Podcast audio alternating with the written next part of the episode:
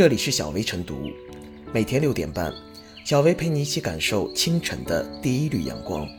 同步文字版，请关注微信公众号“洪荒之声”。本期导言：近日，教育部人力资源和社会保障部等六部门共同发布了促进高校毕业生就业创业十大专项行动。根据充实基层专项计划行动，今年将招收四十多万毕业生，补充中小学和幼儿园教师队伍，采取先上岗再考证的举措，进一步加强中小学和幼儿园教师配备。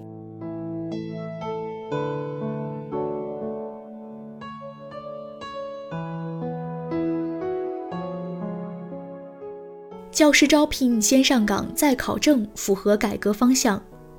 对于今年招聘教师先上岗再考证，有人质疑这违反新入职教师必须取得教师资格的规定，也是对已有教师资格证的求职者的不公平。而其实，面对受疫情影响的特殊就业形势，以更为务实的态度执行教师资格规定。即可促进包括今年应届高校毕业生在内的求职者顺利求职，也可保障个体学校顺利完成新教师招聘工作。受疫情影响，原定于今年三月举行的教师资格考试被推迟。据统计，这次考试有三百八十万人报考。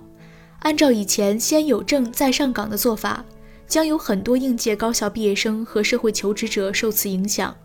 进而也会影响今年的新教师招聘工作，而先上岗再考证阶段性措施适用的对象不止2020年高校应届毕业生，还包括往届毕业生。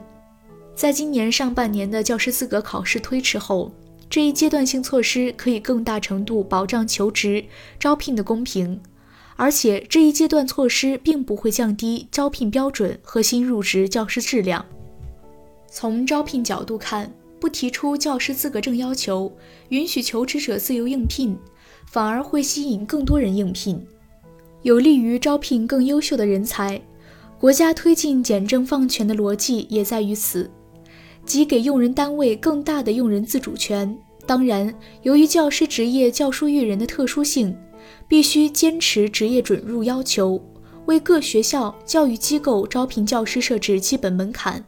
而先上岗再考证，不是不要这一准入门槛，而是把考证延后。在上岗后，如果不考出教师资格证，将无法继续从教。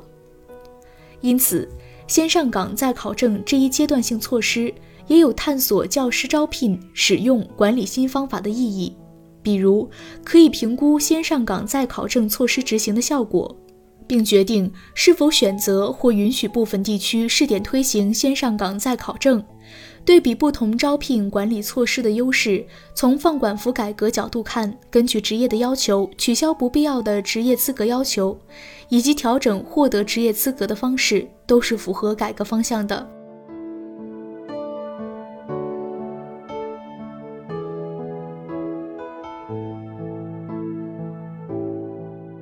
先上岗再考证是机遇，也是挑战。教师资格证是高校毕业生参加教师招聘考试的必备条件，允许具备教师资格考试报名条件和教师资格认定条件要求的高校毕业生先上岗再考证，给立志终生从教却尚未考取资格证的师范类专业毕业生打开了一条绿色通道，也为广大毕业于非师范类专业的学生提供了了解教育、感受教育、直至爱上教师职业的机会。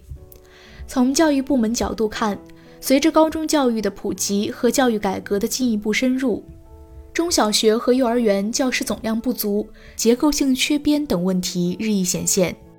先上岗再考证新政的出台，为疫情条件下教育部门选拔优秀人才、充实教师队伍提供了更为广阔的选择空间，也为今后各地的教师招聘制度改革提供了一种思路。另一方面，先上岗再考证也给高校毕业生和教育部门带来了挑战。选择职业就是选择未来，选择职业就是选择人生。在疫情条件下，先上岗再考证的新政虽然能解决部分急于就业的高校毕业生眼前的就业问题，虽然入职后仍然有重新择业的机会，但教育工作的性质、教师职业的特点、教师编制的紧缺状况等，决定了一旦入职，他们可能错过跳槽其他行业的最佳机会。先上岗再考证，招人容易留人难。先上岗再考证实施后，立志于终生从教又不打算继续深造的毕业生，自然会报名参考。在就业难的压力下，报考者中也会有不少仅把教师当作备胎职业的毕业生。学校教学工作的安排是一个萝卜一个坑的。这些新入职的教师若能任教完成一个学期或者一个学年，材料挑子还好；若是有人刚入职一个星期或一个月就拍拍屁股走人，怎么办？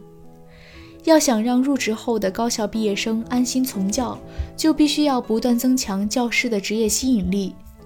一是要千方百计保证教师的法定待遇，二是要不断拓展教师的发展空间。三是要全面提升教师的社会地位，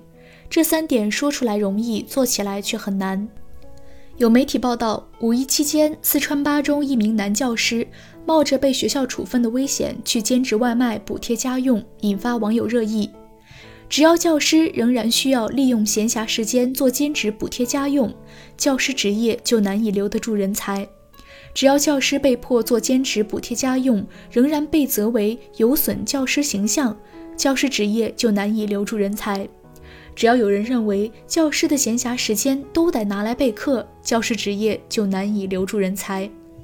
教育大计，教师为本，提升教师职业的吸引力，我们任重而道远。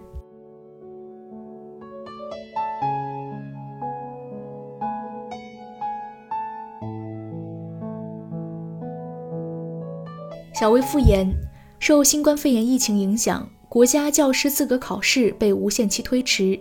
在此背景下，实行部分职业资格先上岗再考证，不仅可以解决高校毕业生的就业难题，还可以及时为用人单位补充新生力量，实现双赢。这一阶段性措施的实施，也可以促进教育系统进一步释放改革活力。建立教师培养、管理、使用、发展的新体系，提升我国教师培养质量和教师队伍素质。先上岗再考证虽是疫情时期采取的权宜之策，实际上却对今后各地教师招聘制度改革有一定的借鉴意义。